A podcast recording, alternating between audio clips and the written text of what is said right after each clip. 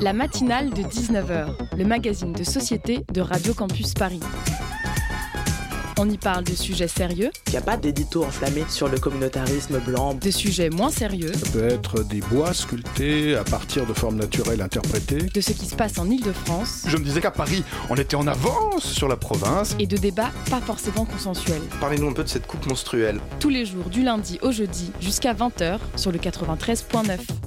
L'actualité culture, c'est le festival de Cannes. En dehors des nœuds papillons et des jolis petits culs en costard sur le tapis rouge, un nouveau concept fait carton dans le répertoire intellectuel des critiques ciné, c'est le Woman Gaze. Alors, vous l'avez probablement lu ou entendu à propos des films Une fille facile de Rebecca Slotowski, Portrait d'une jeune fille en feu de Céline Sciamma ou encore Sibylle de Justine Trier. Le female gaze, c'est l'expression de la perception féminine dans le regard construit par le réalisateur, l'auteur et les producteurs d'un film. C'est une réaction à l'autre concept analysé dans l'industrie culturelle dernièrement, qui est le male gaze. Le fait d'orienter la représentation des femmes dans l'art sur les nichons et les fesses, euh, alors que quand c'est celle d'un homme, euh, cette orientation est plus neutre. Vous l'aurez compris, le male gaze, c'est caca, méchant, domination masculine, et le female gaze, c'est beau, transgressif, émancipateur pour les femmes, les artistes, les spectateurs. Et là, on touche un point important du female gaze, qui est pas seulement une bonne excuse pour valoriser les réalisatrices dans le star business. L'émancipation par l'art, c'est pas un concept nouveau en fait. Au XXe siècle, des artistes penseurs et critiques tels que Bertolt Brecht et Walter Benjamin ont longuement parlé de ce point. Ils ont écrit là-dessus d'ailleurs, lisez, lisez. Quant au gaze, qu'il soit mâle ou femelle, c'est le point important pour le spectateur pour ne pas se laisser hypnotiser par l'œuvre d'art. Se former à ne pas embrasser le regard qu'on lui impose en comprenant comment ce regard, cette aura, ce gaze, appelez-le comme vous voulez, euh, a été construit, c'est la tâche du spectateur, aidé par le critique s'ils veulent bien écrire correctement.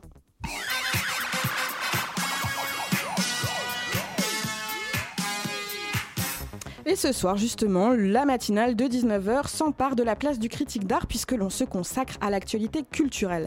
La problématique de la réécriture des mythes, il en sera question, euh, de, il sera question de Phèdre ce soir et de son amour raté avec son beau-fils, histoire classique du répertoire, qui ne nous surprendra pas trop, nous qui sommes habitués au rebondissement de Game of Thrones. L'écrivaine Elena O. James, écrivaine et metteuse en scène de la pièce Phèdre sans racine, est avec nous. La culture continue en fin d'émission avec l'interview Zoom préparé par Léa qui nous présente le Mégaphone Tour. Pour terminer cette matinale de 19h, on vous emmènera à Notre-Dame-les-Landes. Oui, oui, ils sont encore là, ils n'ont pas bougé. Grâce à la chronique d'une autre Léa, merveilleux prénom si répandu, journaliste dans la, réaction, dans la rédaction de notre partenaire Radio Parleur. Mais avant ça, place au spectacle. La matinale de 19h, le magazine de société de Radio Campus Paris. Vous connaissez sans doute la Phèdre de Racine, l'une des plus grandes tragédies de l'histoire. Phèdre, en résumé, tombe amoureuse d'Hippolyte, qui est son beau-fils. Cette passion immorale provoque la colère des dieux, donc ils finissent par mourir. On va écouter un petit extrait pour se remettre dans cette ambiance. Eh bien, vous triomphez. Et mon fils est sans vie. Ah, que j'ai lieu de craindre et qu'un cruel soupçon l'excusant dans mon cœur m'alarme avec raison. Mais madame, il est mort Prenez votre victime Oubliez un instant les destins funestes, la catharsis, la fatalité. Imaginez à présent une Phèdre quarantenaire, dépressive, autodestructrice. Tout m'afflige et me nuit et conspire à me nuire. Détendez-vous Jetez tous vos rubans, vos voiles, votre et diamants. Oh Mais qu'est-ce qui vous a fait ligoter de la sorte? C'est moi en asphyxiant qui voulais être morte. Hippolyte, de son côté, il est dépeint en adolescent un peu bené, un fan de Nirvana qui se rêve en musicien ou en poète. Donne-moi une autre nonne. Il est en proie à des questions de son âge, il comprend pas très bien les femmes. Harissy, qui est sa petite amie, fait des régimes à répétition sans vraiment trouver de résultats. Elle a tenté d'abord un truc de protéines qu'il a découvert dans un vieux magazine. Et comme ça foirait parce qu'elle prenait du poids, dès qu'elle mangeait autre chose ne serait-ce qu'un petit poids, elle s'est dit allons-y, a encore de rien. Carnivore aujourd'hui, végétarienne demain. Et elle pense retrouver une certaine équilibre en bouffant uniquement des yaourts et des fibres. L'amour féminin, amour dangereux, lieu commun de la littérature tragique, est toujours un peu d'actualité dans les stéréotypes. Une femme qui aime a-t-elle sa place L'amour qui blesse doit-il être puni? Autant de questions que soulève la pièce Phèdre de Racine, mais Elena James a préféré se poser des questions sans Racine et signe une réécriture de Phèdre, actuellement au théâtre à la Folie, Phèdre sans Racine, dont nous entendions les extraits à l'instant. Bonsoir Elena James. Bonsoir.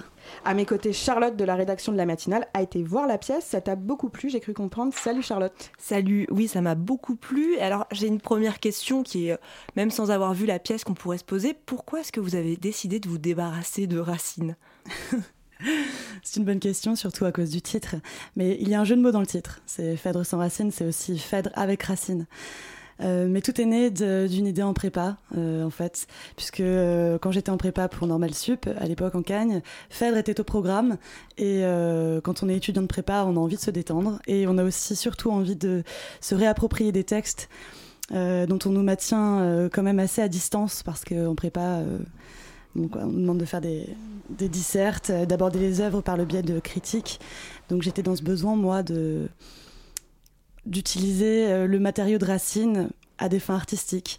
Et donc en fait tout est tout est tout est né très simplement, c'était simplement pour me détendre quoi. Voilà. D'accord. Et alors qu'est-ce que vous avez essayé d'enlever de Racine? Qu'est-ce que vous avez pris de Racine? Ce que j'ai essayé d'enlever de Racine, c'est le côté euh, alors je ne peux pas exactement dire le côté tragique parce qu'il il demeure du tragique, évidemment, même dans ma pièce, mais le côté pathétique, on va dire. Euh, parce que je me disais euh, quand même, euh, enfin, qu'est-ce qui se passe dans cette, dans cette pièce de Racine pendant cinq actes, à part une femme qui se lamente parce qu'elle a le malheur d'aimer plus jeune qu'elle. Bon, à l'époque, on pouvait parler d'inceste parce qu'il y avait le mariage, mais aujourd'hui, même aujourd'hui, ça n'a plus tellement de sens. Et donc, je me suis dit, mais en fait, ce, ce pathétique-là n'a peut-être plus lieu d'être, et peut-être que mieux vaut rire du tragique humain plutôt que de s'apitoyer sur son sort. Même si, évidemment, Racine est magique et qu'il y a beaucoup de poésie. Mais voilà, c'est ça que j'ai voulu faire, essayer de le rendre plus moderne, plus accessible et, et, moins, et moins triste, quoi, tout simplement. Alors justement, euh, la notion d'inceste à, l'époque euh, de Racine, ça a soulevé aussi euh, des questions de dilemme. On parle du fameux dilemme racinien. Est-ce qu'aujourd'hui, on, a, on, a, on est plus confronté à ce dilemme? Est-ce qu'on a, est qu'on a besoin de se décharger de ces grandes décisions qu'il y a à prendre dans nos vies? Est-ce que tout passe par l'humour finalement? Euh, je pense que l'humour est vraiment libérateur et qu'on est encore aujourd'hui, peut-être même plus encore qu'à l'époque, euh, pris dans des, des, dilemmes et des contradictions en permanence. Enfin, il n'y a qu'à voir euh, la, dans la, société dans, laquelle on vit nous pousse à ça. D'ailleurs, c'est ce que je dis à un moment dans la pièce quand Phèdre parle de son paquet de clopes, parce qu'elle veut mourir et elle dit voilà, fumez-tu, nuit à votre santé, le cancer et la mort qu'elle me l'inocule, etc. Bon, c'était un clin d'œil à la société contemporaine, quoi, qui nous vend du tabac, par exemple, tout en nous, tout en nous faisant culpabiliser sur le fait de fumer. Euh, bon, ça, c'est un exemple parmi d'autres parce qu'on a d'autres. Euh, on, est, travaillé par d'autres contradictions, peut-être encore plus graves que ça. Mais euh, non, non, je pense pas qu'il y, ait, qu'il y ait de grosses différences entre le XVIIe siècle et notre époque en ce qui concerne le dilemme. vous présentez Phèdre comme une quarantenaire, une quarantenaire dépressive, un petit peu alcoolique et qui fume cigarette sur cigarette, en tout cas au début de la pièce. Euh, cela alimente énormément le comique de, du personnage. Mais pourquoi en faire un, personnage en proie à, ces mots euh, contemporains et cela particuliers? Est-ce que c'est une critique?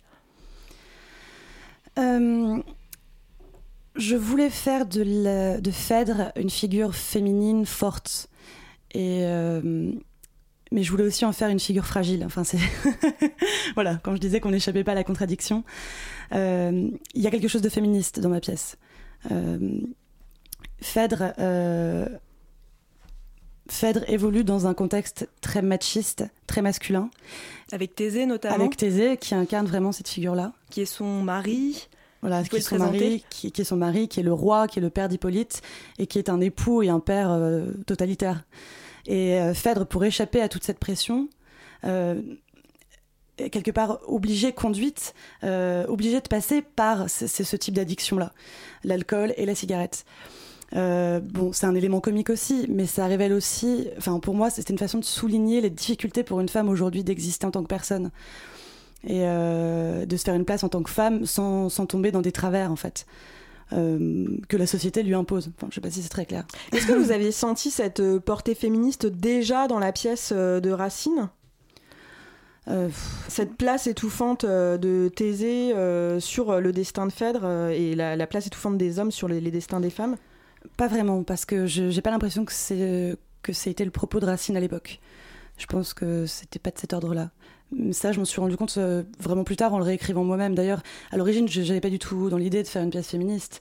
J'ai juste voulu faire une pièce de notre époque et, je me suis aperçue en fait en le faisant que cette question se posait d'elle-même. D'ailleurs, euh, Phèdre fait référence, euh, par exemple, si, je me souviens bien, au, viol, quand elle parle de la première nuit avec, avec Thésée, elle, parle, elle, fait part de sa frustration sexuelle et puis elle, est dans l'expression d'un désir. Donc en cela, elle ressemble, quand même un petit peu à une porte-parole féministe. Euh, c'est ce que vous, venez de dire. Il y a aussi Arissi qui a énormément. En fait, dans votre pièce, il y a des, des, femmes qui ont beaucoup de charisme et qui euh, sont en miroir de, des personnages masculins peut-être un peu plus simples euh, qui prennent la lumière. Et, pourquoi donc pourquoi avoir, voulu les mettre en avant? Donc Arissi qui est la petite copine d'Hippolyte. Euh, pourquoi avoir voulu mettre en avant l'émancipation féminine Parce que je pense que c'est une question d'actualité, mais comme je disais à l'instant, euh, c'était pas mon, c'était pas le sujet premier, c'était pas mon ambition première. Moi, à la base, le, projet de cette pièce, c'était bon, à la fois me détendre et en même temps démocratiser aussi un peu la culture. Et donc, cette question de la femme s'est posée, enfin, est intervenue presque malgré moi dans mon texte, en fait. Et euh, parce que je pense que c'est une des, des, grandes questions qui se posent aujourd'hui. Et euh, voilà, et Phèdre et, Phèdre et Arissi, de ce point de vue-là, se complètent parce que euh, Arissi, c'est la... C'est une petite Phèdre. C'est une Phèdre qui, qui n'est pas encore tout à fait mature, qui n'a pas encore compris tous les enjeux. Elle, pour le coup, elle a du mal encore à s'émanciper. Elle fait des régimes, euh, elle veut correspondre, elle veut, se donner une certaine image d'elle-même, alors que Phèdre a déjà passé ce cap-là. Et euh, ça, pour le coup, c'est euh, d'ailleurs une question qu'on retrouve beaucoup dans le milieu du spectacle. Moi, j'ai des tas de comédiennes au moment des castings qui m'ont dit qu'elles étaient euh, vraiment ravies de pouvoir passer un casting ou même à l'idée de pouvoir jouer dans cette pièce parce que des rôles pour des, pour des femmes de 40 ans au théâtre, au cinéma, c'est très difficile. Souvent, c'est des mères de famille ou bien des grands-mères. Donc, en fait, 40 ans, c'est encore trop jeune. Donc, il y a une espèce de, de trou, enfin, de, de, de néant entre, entre 35 et 50 ans chez les femmes je m'éloigne un peu du. Oh, mais on y revient euh, sur euh, la popularité de cette pièce, enfin le, fait d'aller vers le public et, aussi euh, les problématiques des femmes tout de suite après une pause musicale.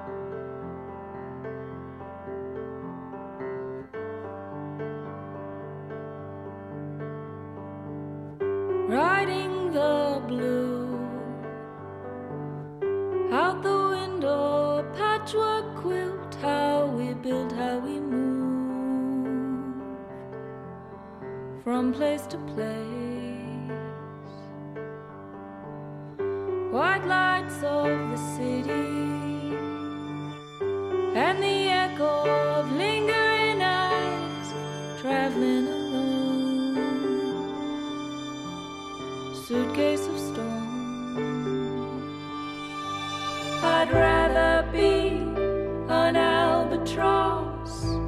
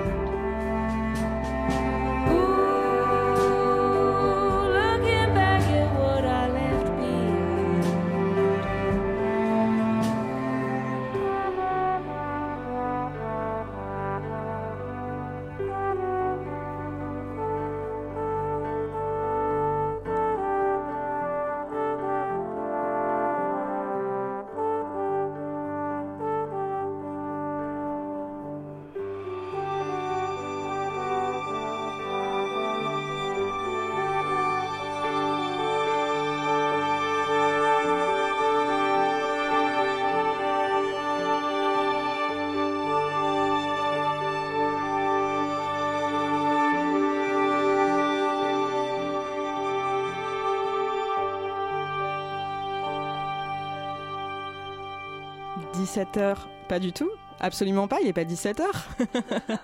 Vous avez remonté le temps sur Radio Campus Paris, il est 19h17. Pour votre pause musicale dans la matinale de 19h, c'était l'Albatros d'Alela Diane. Bah, c'est vraiment une parodie superbe. C'est le, côté comique, euh, le fait que c'est plus euh, burlesque, du coup plus accessible à tout le monde. Les acteurs, ils ont un cachet. Tous les personnages, vraiment tous, ont quelque chose de très attachant et on en vient à les adorer du début à la fin. Et là, du coup, c'est la deuxième fois que je viens. Bah, je regrette pas et je risque même de revenir une troisième fois.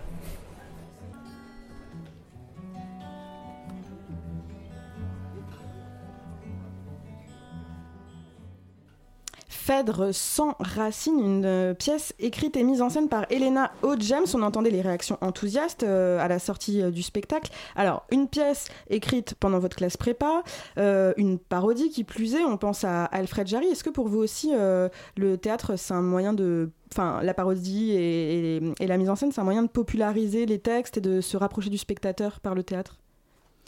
Oui, tout à fait, vraiment. Euh, bah, justement, moi, mes études de lettres m'ont permis de prendre conscience à quel point euh, le, cursus euh, universitaire en France a été élitiste, et en particulier dans le cadre des études de lettres, je dirais, puisque c'est toute une série de, évidemment de, réflexes culturels et d'habitus très difficiles à, intégrer pour, des gens qui viennent d'un milieu plus populaire. Et euh, oui, oui, bien sûr, le, l'art, le, théâtre ont vocation à, à, faire partager la culture et, euh, et, à se rendre compte qu'on peut tous communiquer les uns avec les autres aussi, d'ailleurs. Qu'il n'y a pas de. Enfin, ça a vocation pour moi à abolir les frontières de classe, on va dire. Et d'ailleurs, euh, quand vous avez eu envie comme ça de présenter Phèdre à un large public, qu'est-ce qui vous a motivé à conserver les alexandrins et à, et à qu'est-ce que l'alexandrin vient faire à notre oreille qui est habituée au tweet, au rap, à, des, à des élans de langage sur un tout autre rythme finalement? Bah, c'était une façon pour moi de montrer que l'alexandrin n'est pas aussi désuet qu'on l'imagine. Euh, on, peut, euh, on peut encore entendre des alexandrins aujourd'hui, les alexandrins peuvent faire rire, et puis on peut les sortir aussi de leur carcan classique, parce que mes alexandrins à moi, ce ne sont pas de vrais alexandrins. Ah bon Pourquoi ce ne sont pas de vrais alexandrins? Moi je pensais que c'était des alexandrins que j'avais entendus. Non, ce ne sont pas des alexandrins au sens classique du terme, c'est-à-dire que euh, tout ça est parsemé de, de d'irès, d'élisions, d'élisions plus d'ailleurs. c'est du langage parlé en fait, mais qui respecte la rythmique 6-6 euh, avec la césure et les mystiches. Donc c'est une façon aussi de rendre notre langage, enfin de redonner à notre langage contemporain une forme de noblesse. On peut faire euh, des alexandrins avec les mots d'aujourd'hui, avec les tournures de phrases d'aujourd'hui. Voilà. Alors il y a beaucoup de mises en scène euh, très traditionnelles qui ont été faites euh, du Phèdre de Racine. On pense notamment à celle de Chéreau qui est restée dans les mémoires montées pour la comédie française. Vous, vous avez monté un tout autre projet, vous avez monté notamment pour le théâtre privé. Est-ce que vous avez l'impression d'avoir euh, été dans un espace plus libre, d'être dans un, dans un théâtre qui n'est pas subventionné finalement et, et, de partir avec vos propres moyens, vos propres élans et votre vision à vous du texte? Euh, n'ayant jamais eu la chance d'être programmée dans un théâtre subventionné, la, comparaison est difficile. Mais plus libre, je ne pense pas, parce que dans un théâtre privé, il y a des contraintes financières qui se posent et. Bon, bah, euh, l'air de rien, euh, l'argent, enfin, ces contraintes-là ne permettent pas forcément d'aller jusqu'au bout de ce qu'on aurait eu envie de faire. Par contre, ça rend inventif. Donc ça, au moins, c'est chouette. Donc euh, non, non, j'ai eu l'impression d'être, euh, à part ces contraintes financières-là, euh, j'ai réussi à bien m'entourer, à travailler en collaboration avec des gens très motivés, et je suis très contente du rendu du spectacle. Je ne sais pas si j'aurais trouvé mieux dans un théâtre subventionné. Et là, c'est votre première écriture, votre première mise en scène. Est-ce qu'il y a des surprises que vous attendiez pas du tout à rencontrer dans, dans, la pratique du théâtre, dans la rencontre avec les comédiens, les répétitions et voilà, Est-ce qu'il y a des surprises? La première surprise pour moi, euh, surtout en tant qu'auteur, ça a été de découvrir mon texte dit par des comédiens et d'un seul coup s'incarner dans, un, dans une voix et dans un corps. Ça, c'était hyper émouvant. Et ce que j'ai adoré découvrir, c'est c'est le fait que mon texte finissait par m'échapper c'est que les, interprètes en faisaient autre chose en, donnant d'eux-mêmes. Euh, et, ça, c'était formidable parce qu'il y a des choses dans mon texte euh, qui m'ont échappé aussi à l'écriture, mais ça, je m'en rendais moins compte. Et en le voyant jouer, bah, j'ai redécouvert ce que j'avais écrit, j'ai trouvé une autre dimension, et ça, c'était vraiment la, une, vraie belle surprise. Est-ce que vous pouvez nous donner un exemple euh, de, choses qui, qui ont changé dans votre, du regard que vous portez sur votre écriture? Bah, j'ai un exemple qui me vient, mais enfin, je sais pas si c'est l'exemple euh, le, plus, le plus caractéristique, mais euh, par exemple, euh, à l'entrée, Thésée rentre chez Arissi pour poursuivre son enquête parce qu'il veut savoir à ce moment-là si oui ou non son fils est amoureux d'elle. Parce que jusqu'à présent, il est convaincu qu'Hippolyte aime Phèdre, puisque un quiproquo, il y a un quiproquo, voilà, parce que Enon, a menti. Il veut vérifier tout ça, donc il se rend chez Arissi et, et il frappe à la porte et il lui dit ici, c'est aisé, ouvre-moi, dépêche-toi. Et, euh, et, en fait, j'ai réalisé en mettant, en, commençant à monter le spectacle, mais il, est absolument improbable que le roi de Trézène se retrouve à faire du porte-à-porte euh, chez la pauvre petite Arissi. Et je me suis dit, qu'est-ce qui m'a pris d'écrire ça? Et en fait, je me suis dit, mais finalement, ça marche. Puisque mon propos, c'est de ridiculiser cet homme-là, d'en faire une espèce de fou totalitaire, mais finalement, euh, avec une volonté infinie et que rien n'arrête. Quelque part, c'est logique. Voilà que, que cet homme-là se retrouve là, en effet, à faire du porte-à-porte. Bon, bah ça, je m'en suis rendu compte en le mettant en scène, quoi. Voilà. Bon, ça, je sais pas si c'était le détail le plus éloquent, mais c'est ce genre de détail. Après, j'ai eu des, j'ai été bouleversée dans, d'autres mesures euh, avec, euh, avec mes acteurs, euh, notamment Phèdre, qui a un port, une voix, Marlène Moreau, qui sont juste absolument incroyables, quoi. Est-ce que vous pouvez nous parler justement un peu du casting? Il y, y, a certains comédiens qui montaient pour la première fois sur scène. Comment est-ce que vous avez choisi? Comment est-ce que vous avez monté cette troupe? Eh bien, euh, la plupart des comédiens qui jouent là ont été castés, euh, à l'exception de, deux, comédiens, euh, Laura Leroy et Sylvain Binetti, que je connaissais, non, et, et Mathilda Lamoudani aussi, qui jouait Non. ces trois-là, je les connaissais déjà. Mathilda Lamoudani, d'ailleurs, c'est une amie avec qui j'ai commencé le théâtre et qui m'a inspiré sans le savoir le personnage des nonnes, qui lui colle à la peau. Euh, mais voilà, à l'exception de ces trois personnes-là, tout le monde a été casté. Donc on a loué des salles et puis euh, voilà, on a posté des annonces sur les sites de casting. Et euh, il y avait quand même pas mal de monde quoi, qui, voulait, qui voulait jouer cette pièce parce que j'envoyais le texte à chaque fois et ça plaisait déjà bien à ce moment-là. Et puis voilà, quoi, bah, ça fonctionne par coup de cœur, on va dire. Et Ils sont tous professionnels dans. eh bien, à part, à part une personne, oui, tout le monde est, tout le monde est professionnel, tout le monde est intermittent. On a entendu euh, dans l'extrait il y a quelques instants euh, des spectateurs qui sortent euh, très satisfaits du spectacle, très touchés. Est-ce que certains sont venus vous parler de leurs émotions? Qu'est-ce que vous avez cherché à déclencher chez eux? Et quelles émotions viennent se partager dans cette pièce?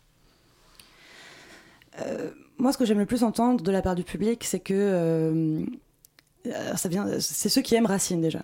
Ceux qui aiment Racine et qui retrouvent Racine dans ma pièce, c'est quelque chose qui me fait très plaisir puisque cette pièce c'est peut-être un pastiche, mais c'est aussi un hommage. Enfin, en tout cas, moi je l'ai pensé comme ça parce que moi-même j'adore Racine. Donc les, les, gens qui me disent trouver du Racine dans ma pièce et en même temps quelque chose d'actualisé, de contemporain, j'adore. Je trouve ça vraiment, euh, j'adore euh, entendre ça. Ceux qui n'aiment pas trop le théâtre aussi à l'inverse et qui viennent là en me disant mais euh, oh là là mais si, si, si, avec des pièces comme ça au théâtre euh, je reviendrai volontiers euh, ça c'est pareil c'est des choses qui qui me touchent beaucoup. Voilà c'est les, retours que je préfère. On revient sur la pièce Phèdre sans racines tout de suite après une seconde pause musicale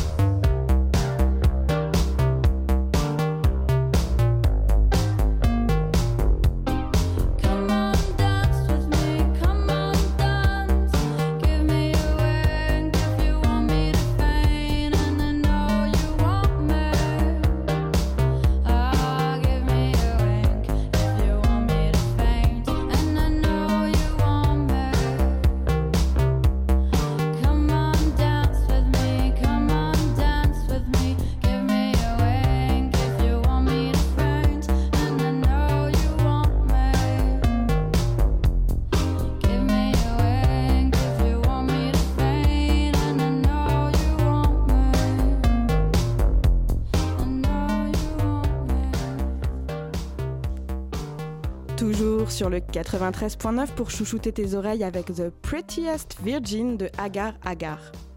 La matinale de 19h, le magazine de société de Radio Campus Paris. 19h31 minutes Radio Campus Paris et vous êtes toujours à l'écoute de votre quotidienne d'actualité et de culture préférée, la matinale de 19h.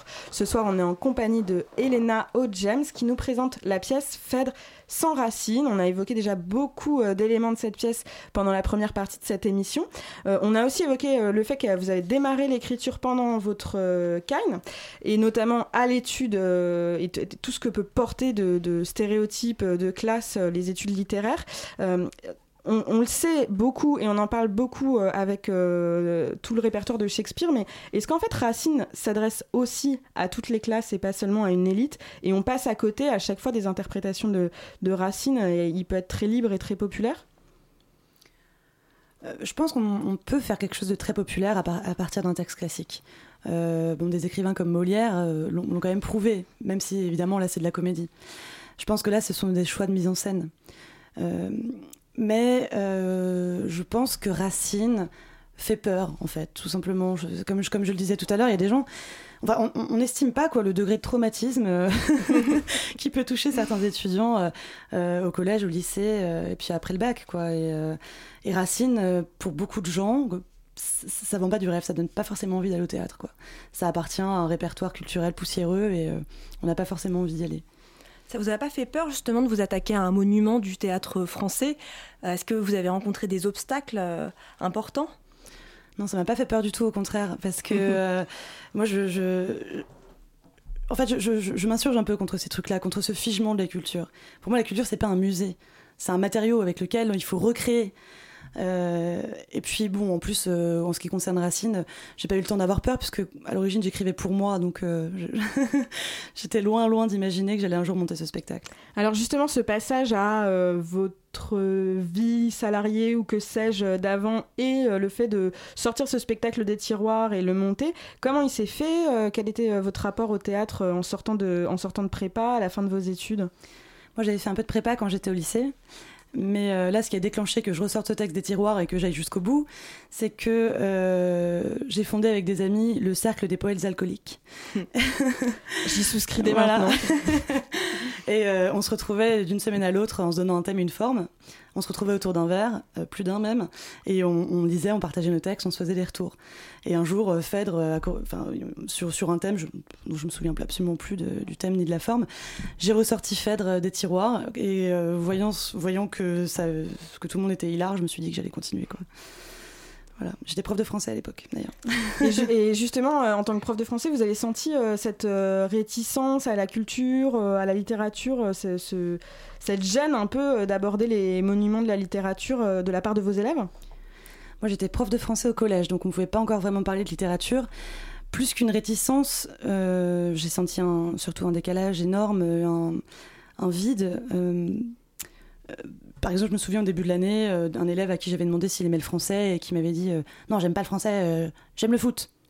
et là, je me suis dit Bon, le cœur y est, mais on n'est pas. On est, enfin, c'était. C'était, c'était pas. C'était compliqué. voilà, c'était compliqué. On était un peu loin de ce que, de ce que l'école peut attendre de ses élèves. Et puis, bon, non, j'ai rien contre le foot, hein, mais c'est difficile. c'est vraiment des univers culturels très différents qui se confrontent et je suis pas sûre que l'école réponde vraiment bien euh, à, tout, à ce, type de problème-là. En tout cas, euh, pas dans ce genre d'effectifs, avec les effectifs qu'on a. Et donc, vous êtes passé de, professeur de français à. Vous avez monté une campagne de financement participatif, c'est bien ça? J'ai fini par le faire, oui. qu'est-ce qui a. Quel a été le déclic? Euh, mon compte en banque a été le déclic. Puisque là, c'est moi qui avance tous les frais. Et, et euh, bon, bah, il a fallu chercher des sous et bon, bah, les, subventions et tout pour les jeunes compagnies, c'est juste impossible.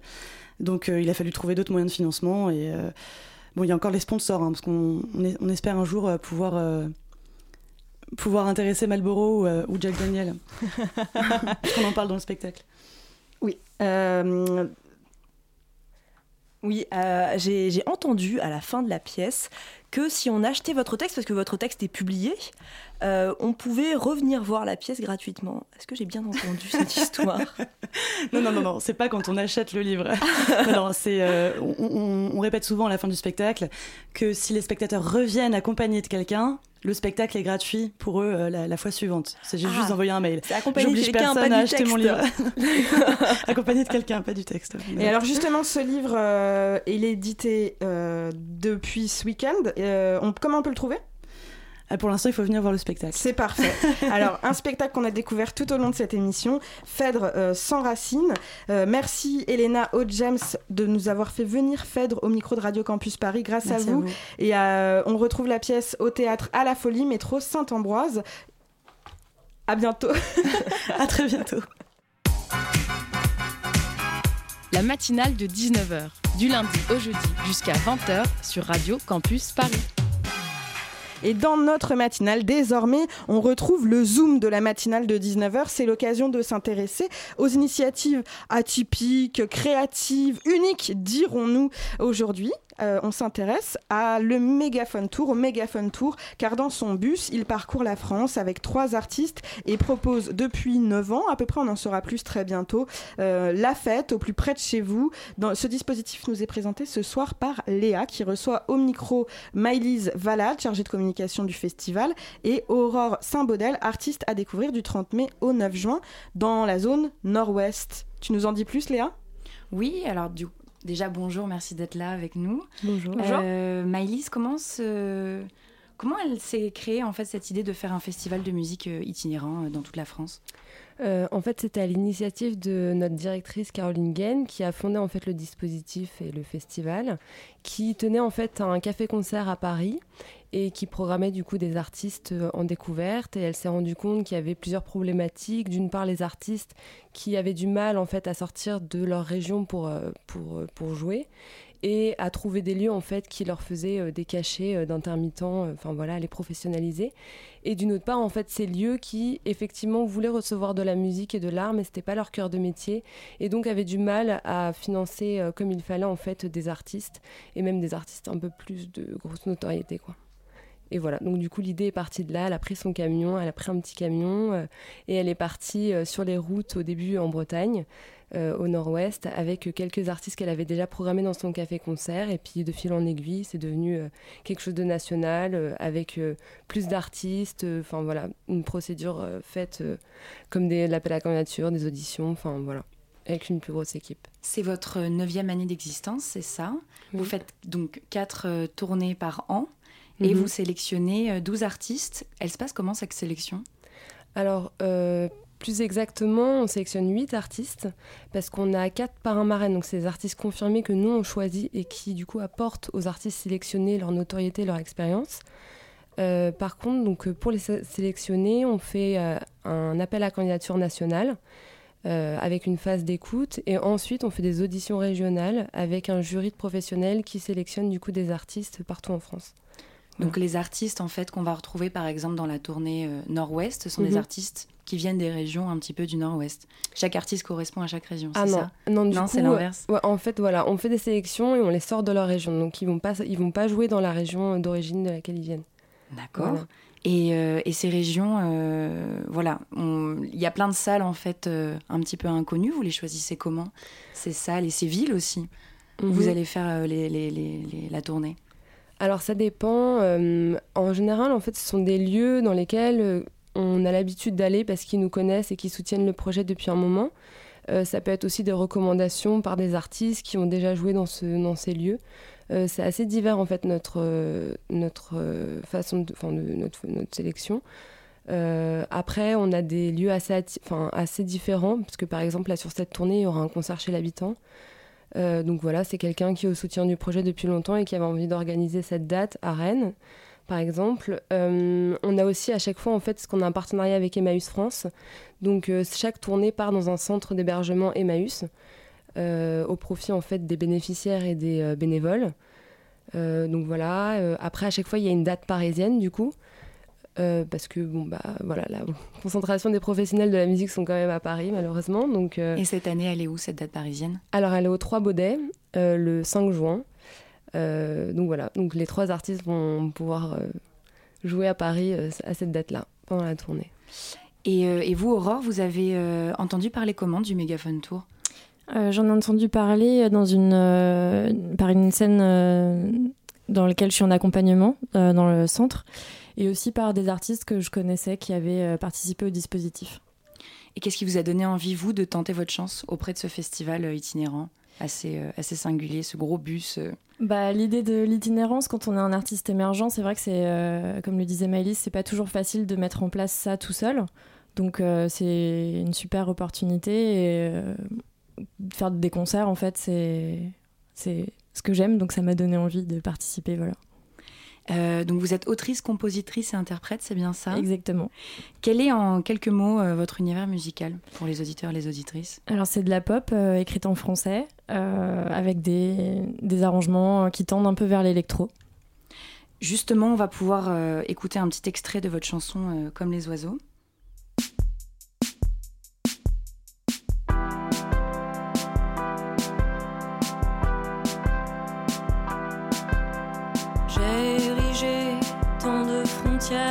Tout autour de la maison. J'ai avalé tant de poussière, j'ai repoussé tant de poison. Tu m'as laissé doucement faire pour revenir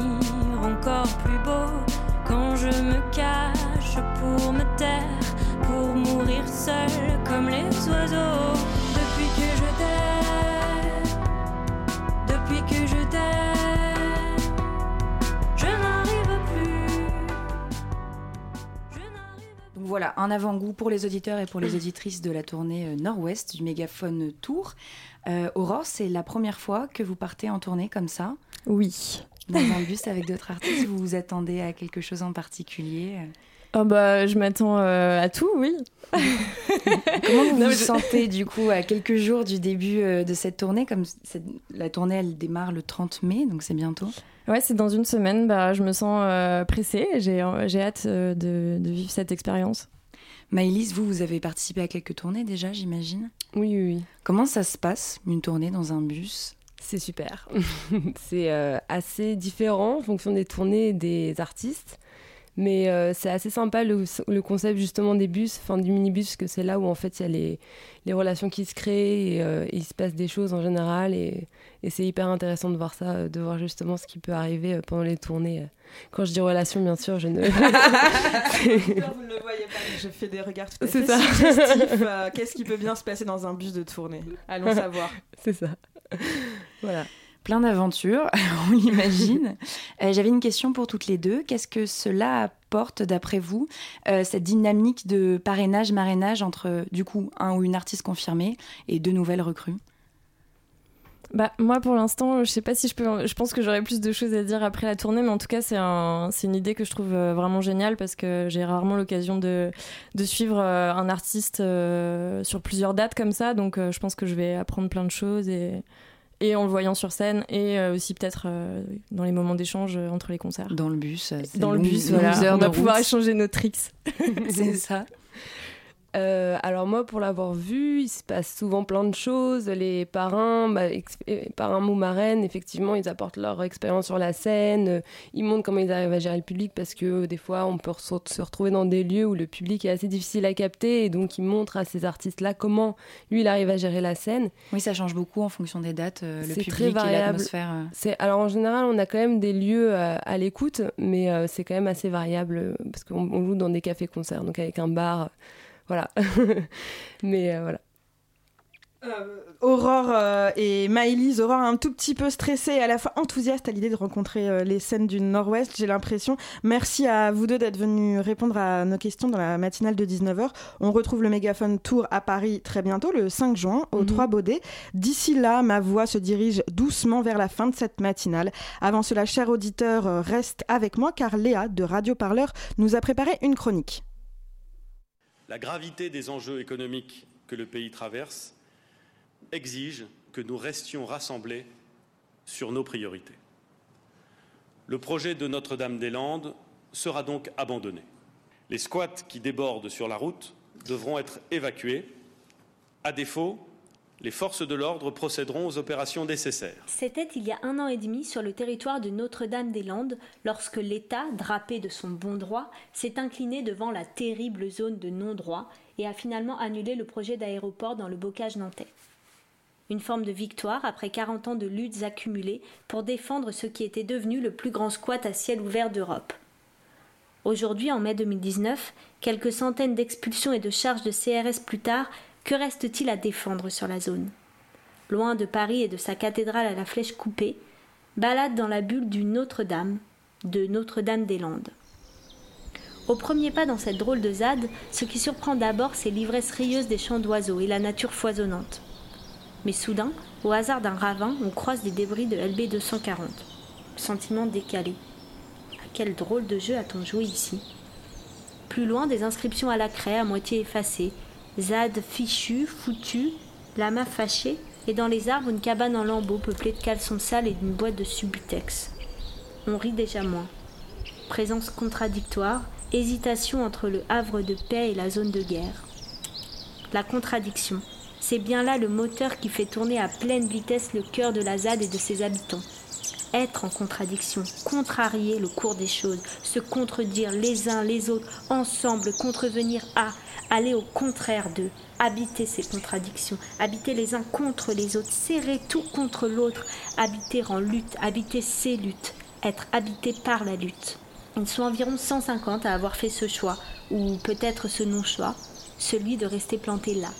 Malgré les cabanes détruites par la police, les copains partis, puis finalement les tentatives de l'État pour les ranger proprement dans les cases dorées de son jargon urbanistique. 150 corps en chantier, comme ils disent ces zadistes. Vous avez zadistes Fumeurs de hache, squatteurs, terroristes. De terreur, il n'y en a pourtant pas. Bézef en ce petit matin de mai, dans le jardin partagé, où une vingtaine de bêcheurs en short luttent contre la terre friable pour semer, sans distinguo, graines de courge et de désordre. Alors, qui jongle avec la peur? Ceux qui sont pointés du doigt ou ceux qui ont le doigt pointé? Comment assigner dans une case des identités aux mille visages dont le seul point commun est de n'en avoir aucun mais de vouloir vivre ensemble malgré tout? Mais, dira-t-on encore, contre quoi luttent-ils puisqu'il n'y a plus de projet d'aéroport? Eh bien, ils luttent pour lutter tout simplement et pour continuer à creuser dans cette matière à penser compacte qu'ils agrègent patiemment depuis des années. Construire, oui, mais sans mode d'emploi, sans marge, sans normes et sans rien à exploiter. Allez circuler, il n'y a rien à consommer. Alors certes, oui, on peut les trouver ridicules et déraisonnables, ces rafleurs de RSA, ces ratés, épaves réfugiés sur le dernier ado qui veuille encore les accueillir. Mais l'utopie n'a jamais fleuri dans les idées raisonnables et modérées. Et l'idéal est notre seul rempart contre la résignation. Alors oui, la ZAD est une contradiction intenable qu'il nous faut pourtant retenir impossible à tolérer pour un État qui défend l'unité de son territoire et pourtant nécessaire pour une société qui cherche à tâtons les moyens d'exister différemment. L'Azad est un espace de transgression où l'utopie a le courage de descendre de son piédestal pour s'ancrer dans la terre boueuse et dans les peaux transpirantes. Elle nous offre à nous autres, petits Babyloniens aux idéaux précaires, la liberté de rêver plus grand que nous et de voyager dans des territoires impensables. Et même si nos chemins sont des chemins debout, qu'on avance à genoux, alors utopiste debout. Et même s'il est éteint, le soleil dedans de nous, l'obscurité nous étreint, utopiste debout.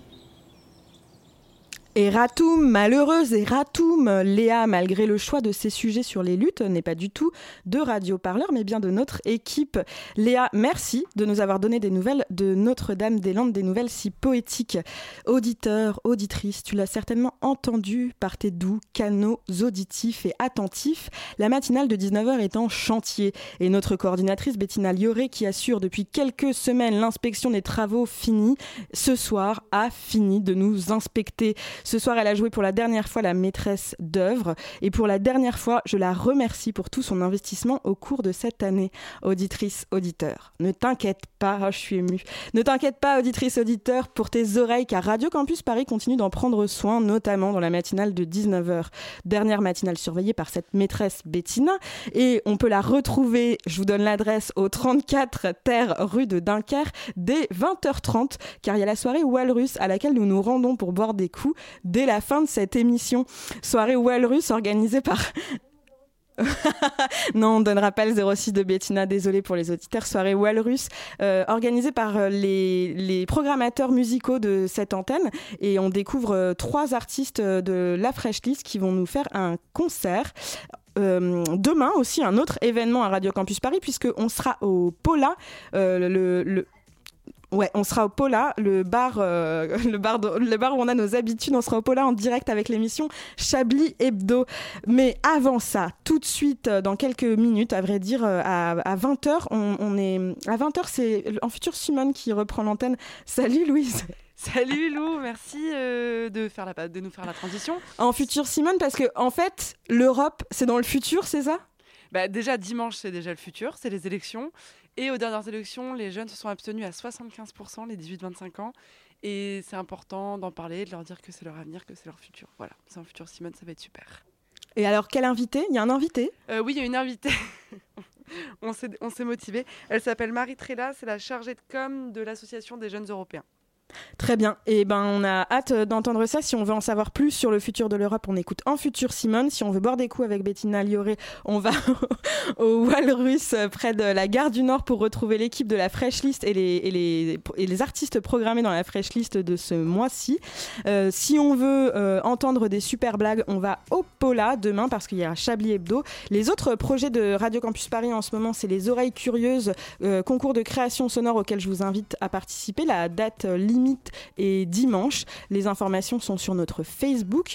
Euh, vous êtes aussi pile dans le bon timing pour euh, répondre à l'appel à projet des nouveaux bénévoles de Radio Campus Paris. Si tu as envie de présenter cette émission, de préparer des émissions, de proposer des sujets, des musiques ou euh, de venir boire des coups avec nous, et eh ben c'est le moment de remplir le formulaire d'inscription. On va le lire très bientôt. Voilà, et tout de suite après euh, cette émission, un format court qui s'appelle Double Vie, qui parle de ce que les étudiants sont obligés de faire pour financer leurs études, de, du temps qu'ils passent à côté de leur vie d'étudiant pour vivre leur vraie vie. La matinale de 19h, c'est terminé. Si vous avez manqué quelque chose, si vous avez envie de nous réécouter parce que vraiment c'était trop chouette, et eh ben vous venez sur le site de radiocampusparis.org slash la matinale de 19h. On se retrouve aussi sur les réseaux sociaux. On se retrouve dès lundi pour une nouvelle matinale. On se retrouve dès 20h au Walrus. Je remercie Bettina Lioré une dernière fois pour la préparation et la coordination de cette émission. Je remercie Léa de la co-interview Zoom qu'elle nous a préparée. Je remercie Charlotte pour l'interview de ce début d'émission. Léa qui également nous a préparé une chronique. Et c'était Swan qui a charmantement réalisé cette émission. À bientôt.